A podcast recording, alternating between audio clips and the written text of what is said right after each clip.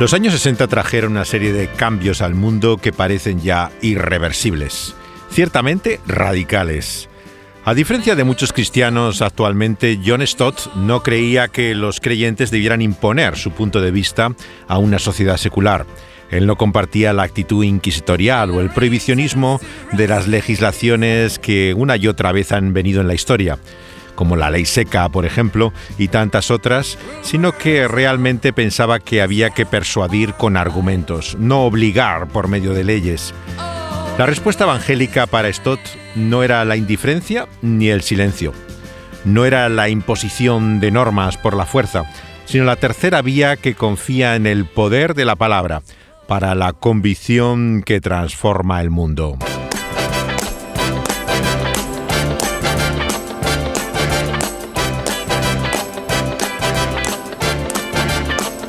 La década que comienza con Yuri Gagarin en el espacio y acaba con Neil Armstrong o Edwin Aldrin sobre la Luna, trae al año 60 al primer presidente católico de Estados Unidos, John Kennedy, que sería asesinado tres años después, el mismo día que moría C.S. Lewis en Inglaterra.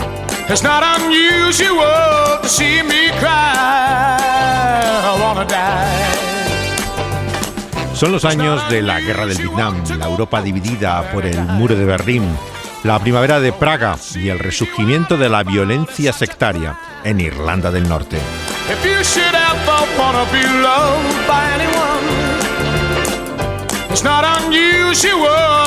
Es el comienzo de la revolución sexual, con la aparición de la píldora anticonceptiva, cuando se legaliza también el aborto en algunos países, y la cultura juvenil irrumpe a ambos lados del Atlántico con los Beatles como portavoces de una nueva generación.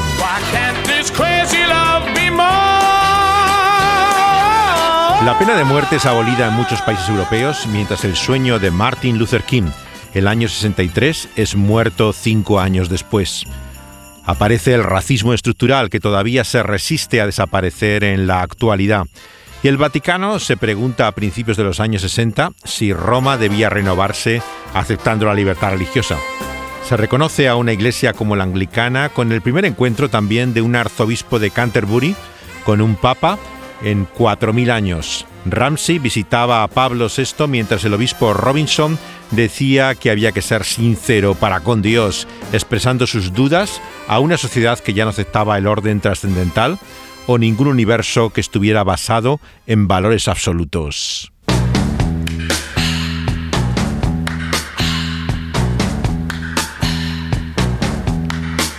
It's the time of the season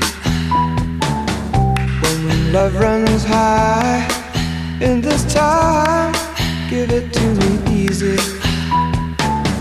and let me try with pleasured hands take you in the sun to promised lands to show you everyone. El tiempo del cambio cantaban los zombies ingleses en este momento cuando llega el swinging London, el cambio a la ciudad de la capital británica que se convierte por un tiempo en la metrópoli mundial de referentes para la moda y la música juvenil.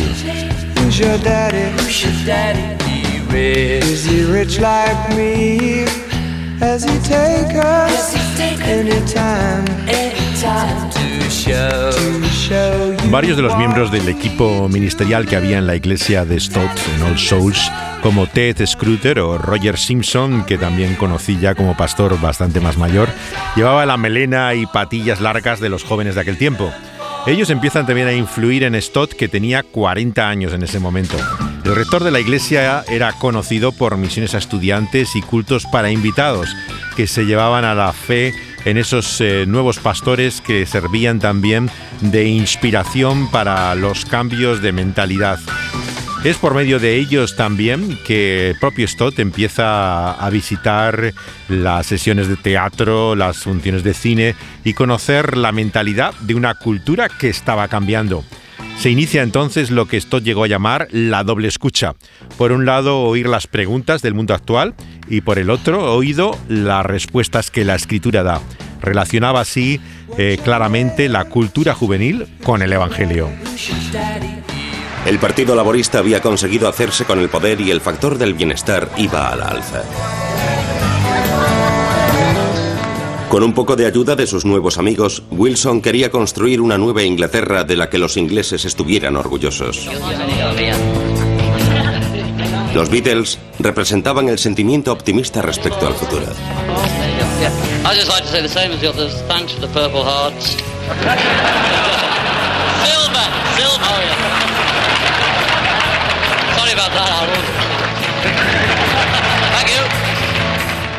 En 1965 los Beatles personifican el moderno Londres. Su actitud de nada es imposible era imitada, su éxito celebrado y su elegante look copiado.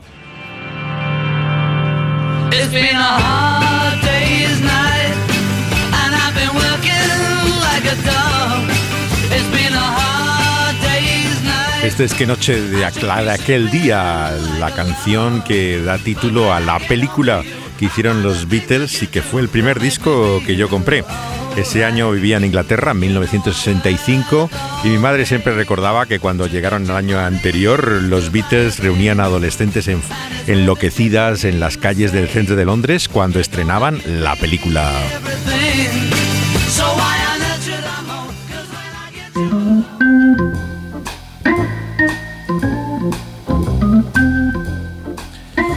Los pastores que estaban entonces con Stott en All Souls, eh, venía de Nueva Zelanda.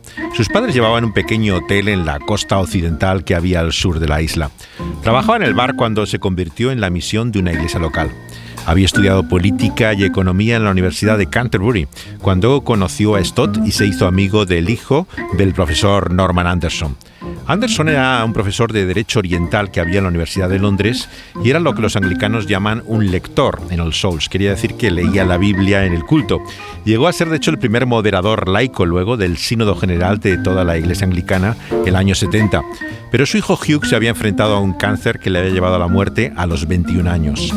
Stott estaba con sus padres cuando Hugh Henderson partió de este mundo y mientras perdía la conciencia leía las palabras de Romanos 8.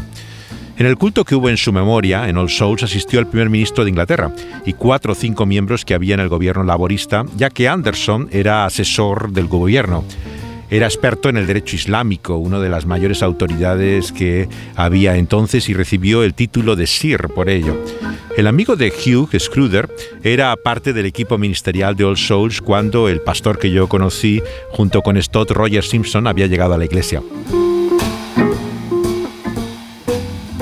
Simpson era hijo de un piloto de la Compañía del Este de África. Roger estaba en un colegio privado en Inglaterra cuando conoció el Evangelio como Stott por medio de la Unión Bíblica que visitaba estas escuelas privadas en Inglaterra. Él tenía un hermano gemelo, estaba metido en el mundo de la droga cuando llegó a Londres con la melena sujeta con una cinta y un collar al cuello. Cuando yo estudiaba con Stott en Londres a principios de los años 80, Simpson era el encargado de evangelismo que había en la iglesia, en Old Souls. El rector entonces era Richard Bewes, eh, ya partió con el Señor como Stott y eh, se retiró a los 25 años de su ministerio en la iglesia Stott entonces para fundar el instituto en el cual yo estaba con él para el cristianismo contemporáneo. Teníamos las clases en la iglesia de San Pedro, donde se había reunido el Souls durante toda la posguerra. 25 años después de darme clase y comenzar el instituto, le preguntaron a Stott cómo había nacido la idea y el proyecto del Centro de Londres para el Cristianismo Contemporáneo. Clearly there is no one reason. Life is too complicated to simplify everything.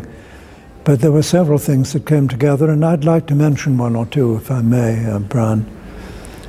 Claramente no hay una sola razón, hubo varias. La vida es demasiado complicada, dice Stott en su estilo inimitable de responder con profundidad a la pregunta.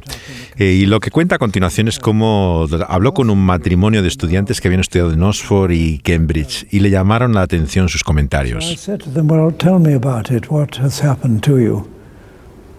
Is it that you no longer believe that Christianity is true? No, they said that's not our problem. Les preguntó, bueno, ¿por qué ya no vais a la iglesia? ¿Es que el cristianismo ahora creéis que no es verdad o qué es lo que ha ocurrido? Uh, they said Christianity is a primitive Palestinian religion. Ellos me dijeron, el cristianismo es una religión primitiva palestina. We have men on Pero en aquella época dicen, ahora están eh, la humanidad en la luna.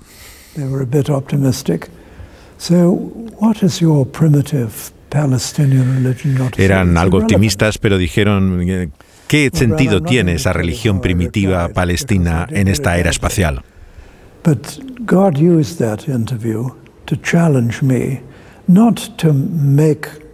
Christianity relevant as if it isn't, but to demonstrate its relevance.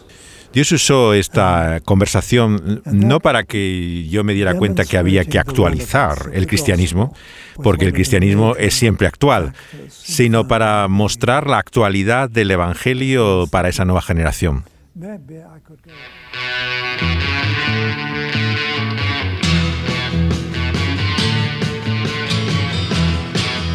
El año 65 también hacían los Rolling Stones esta canción que se convierte en el himno de la revolución de los 60 en su lado más oscuro.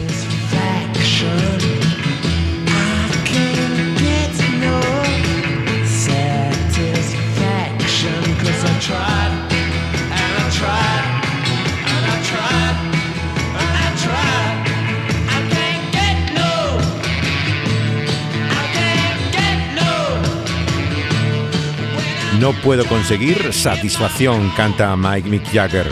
Lo intento y lo intento, pero no lo logro.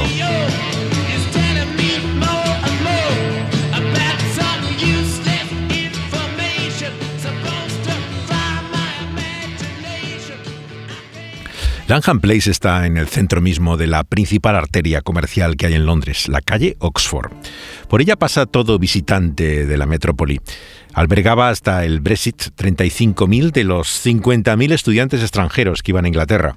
El año 61 comienza la comunidad internacional también de All Souls. Este trabajo para alcanzar con el Evangelio a los estudiantes extranjeros lo inicia alguien llamado Robert Howard. Él había nacido en Kenia, sus padres tenían una plantación de café allí y el año 53 viene a Londres donde se convierte en la campaña con Billy Graham en Harringay. Se forma con los navegantes en América y vuelve luego a Kenia como misionero de la propia iglesia de Stott, All Souls, el año 1957. Y es entonces cuando él piensa que regrese a Inglaterra en los años 60 para comenzar un ministerio internacional con estudiantes que están viniendo a Londres, donde pueden entrar en contacto con la iglesia donde estaba John Stott. Las reuniones para extranjeros eran una vez al mes, una comida de dos platos y café en casa de los Howard, Robert y Sara se llaman. Un centenar de estudiantes asistía cada vez. En los cultos para invitados del año 67, ya ocho de los doce que habían hecho profesión de fe eran de Canadá, Malawi, Nigeria, Kenia, Zambia y Sudáfrica. Una de las personas que llegó, de hecho, a la fe cristiana en All Souls en los años 50 era la condesa Helfrix de Dinamarca, que es la prima de Isaac Dinesen, la autora de Memorias de África, la baronesa Blissen. La condesa se había criado en un castillo cerca de Aarhus, en la costa oeste de Jutlandia, pero visitaba Inglaterra regularmente hasta que la invitaron un día a ir al culto en la iglesia de John Stott, donde llegó a la fe cristiana. Era jinete de carreras de obstáculos, eh, piloto de aviación, apasionada de la mecánica de coches, eh, parecía un poco a su prima en lo aventurera. La condesa era de todo menos convencional. Iba a la iglesia a todas las reuniones, incluso entre semanas se la podía ver. La congregación tenía también grupos de comunión a partir de los años 60, parecidos a lo que, lo que luego se ha llamado células en la terminología que vino de luego en los años 80. Según Stott, no debían ser solamente grupos de estudio bíblico y oración, sino que debían crear un clima de confianza por el que los miembros se preocuparan los unos de los otros. Cada 15 días, Stott y el equipo ministerial se distribuían entre los grupos que tenía cada uno un responsable. No trataron en darse cuenta de que las reuniones eran demasiado diferentes entre un grupo y otro. Las personas eran más autoconscientes y reservadas cuando además venía alguien del equipo ministerial así que había que dejarlo en manos de lo que los anglicanos suelen llamar laicos.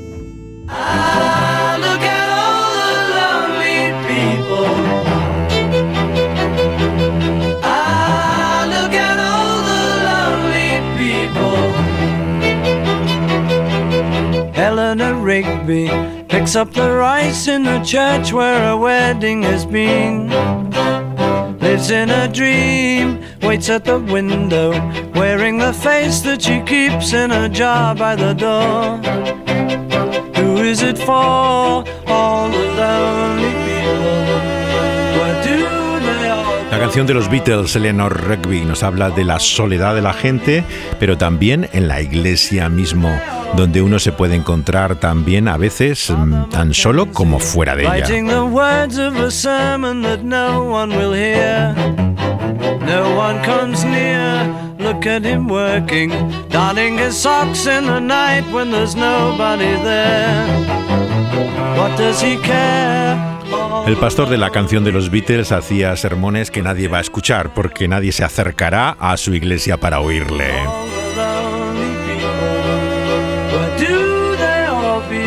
Como ven, no hay nada nuevo bajo el sol. Lo que ahora llaman células existía ya de otra forma hace años. Las cosas simplemente cambian de nombre, pero no se reinventa la rueda.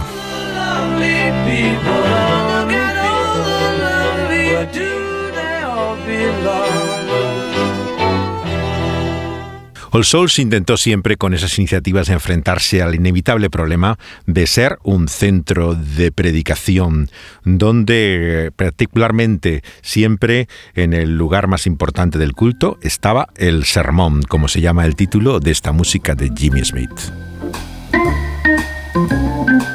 La atracción de Stott como predicador era tan grande que no olvidemos que llegó a ser hasta capellán de la reina. Tenía constantes invitaciones para hablar en conferencias, pero su prioridad siempre eran las misiones para estudiantes universitarios. Era considerado por eso un evangelista que ponía énfasis misionero también en la iglesia local. En los años 60 nace también la biblioteca de cintas. Lo curioso es que no eran todavía grabaciones cassette, sino que eran cintas abiertas como se utilizaban los estudios entonces. Así es como los primeros sermones fueron registrados. Pero tanto Stott como Lloyd Jones eran reacios a que se grabaran durante la predicación. Y se hacía algo muy curioso en aquel entonces eh, que daría que pensar en estos tiempos en los cuales con la pandemia toda congregación ha empezado también a mandar sus grabaciones eh, al espacio virtual. Él compartía tal vez con el doctor Lloyd Jones la idea de que el momento de la predicación ocurre algo especial. Hay una obra del Espíritu Santo que en la tradición de los ayudamientos evangélicos llamaban la unción. Y es por eso que él pensaba que no había sustituto, claro, a lo que ocurría eh, físicamente en el momento en que se escuchaba un mensaje. Westminster Chapel, por ejemplo, la iglesia de Lloyd Jones empezó a grabar sus mensajes sin su consentimiento, ya que él no quería que se hiciera semejante registro lo que sirvió luego de base para las transcripciones de los sermones que se publicaron como libros. Él revisó los primeros que se editaron antes de su muerte, pero siempre con reticencias. En el caso de Stott, él también creía al principio que como las personas que lo escuchaban estaban a solas, debería grabarse también en un estudio. Lo hacía de hecho al acabar el culto el domingo por la tarde, juntamente con un técnico, a solas grababa el mensaje para el solitario oyente de la grabación.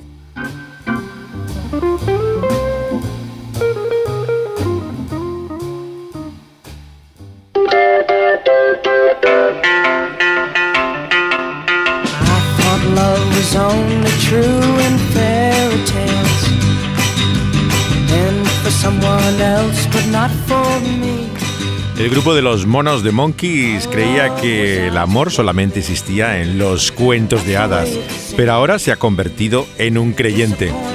El cristianismo que nos muestra el Evangelio no es ningún cuento de hadas, es la verdad eterna.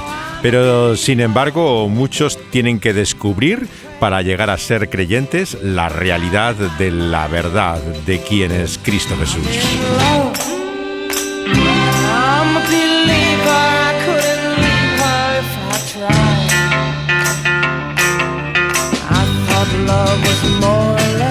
¿Cómo vivir esa fe en Cristo Jesús en la sociedad actual? Ese era el desafío que tenía John Stott y que llevó a su iglesia de All Souls. Es cierto que eh, verdaderamente su forma de comunicarlo es inimitable, aunque muchos de sus seguidores han intentado tomarle como modelo o ejemplo, lo único que es es una patética copia de sus manierismos y entonación. Pero el secreto, si se puede llamar así, del éxito de All Souls no era de modo alguno esas formas. Cuando le preguntaron en la BBC cuál era a finales de los 60 la razón por la cual tuvo tal impacto, Stott contestó al periodista Roy Trivivian, yo estoy convencido de que Jesucristo es todavía atractivo a la gente. En Inglaterra, hoy, aunque la iglesia les eche para atrás, si la iglesia volviera a ser fiel a Jesucristo y predicara sin temor a Jesús como el Señor y Salvador de la humanidad, Inglaterra yo creo que tendría más interés en lo que tenga que decir la iglesia.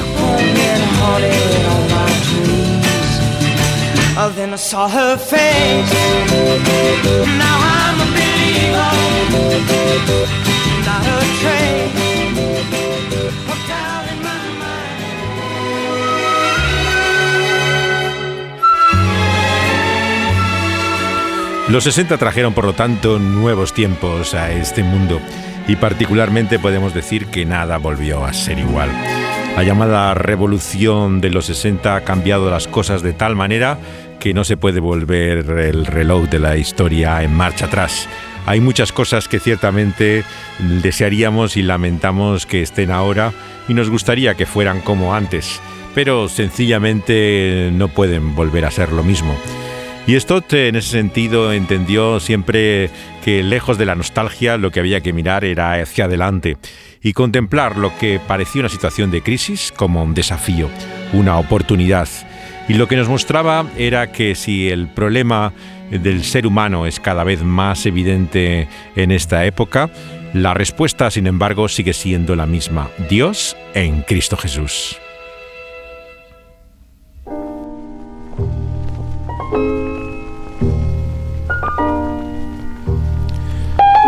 Los males de nuestro tiempo en el fondo no son más que los síntomas y evidencias de una enfermedad y mal más profundo.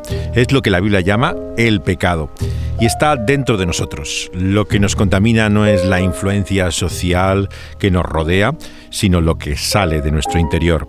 Está en la raíz de todas las situaciones que ahora lamentamos en nuestro mundo. Lo que necesitamos, por lo tanto, según el Evangelio, es una solución radical lo que llama el Señor Jesús un nuevo nacimiento, porque es nuestro corazón el que necesita ser cambiado. Y eso es algo que solamente aquel que nos lo ha dado puede hacerlo.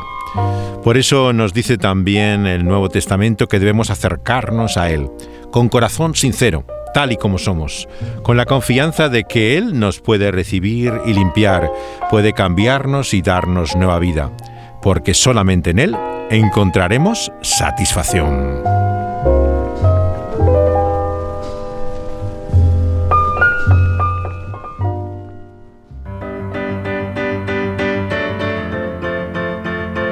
Y ese cambio que solamente Dios puede producir en nuestra vida, cambiando nuestro corazón y todo nuestro ser, solamente lo hace posible por medio del Espíritu Santo. Por eso en la siguiente entrega de esta serie sobre John Stott hablaremos del despertar de la obra del Espíritu Santo en los años 60, el llamado movimiento carismático que cambió radicalmente la situación no solamente de las iglesias que ya había y que estaban experimentando su obra, el pentecostalismo, sino también iglesias que no eran pentecostales y que a partir de entonces van a vivir una nueva época en la cual experimentarán también la obra sobrenatural y extraordinaria del Espíritu Santo. En nuestra próxima entrega hablaremos de John Stott y el movimiento carismático de los años 60.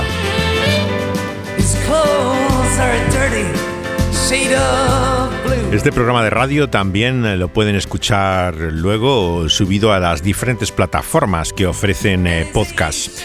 En algunas de ellas, como la de Radio Dynamics en eh, SoundCloud, eh, pueden escucharlo con el excelente sonido que también pueden oírlo en la radio.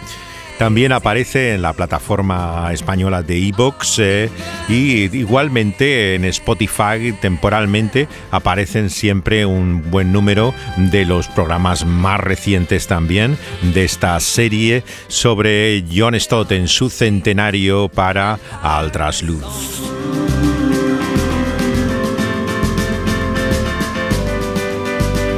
Ha estado aquí editando el programa, mezclando los sonidos, la música. Eh, Dani Panduro una vez más con ustedes y aquí comentándoles y recordando la historia de John Stott, José de Segovia.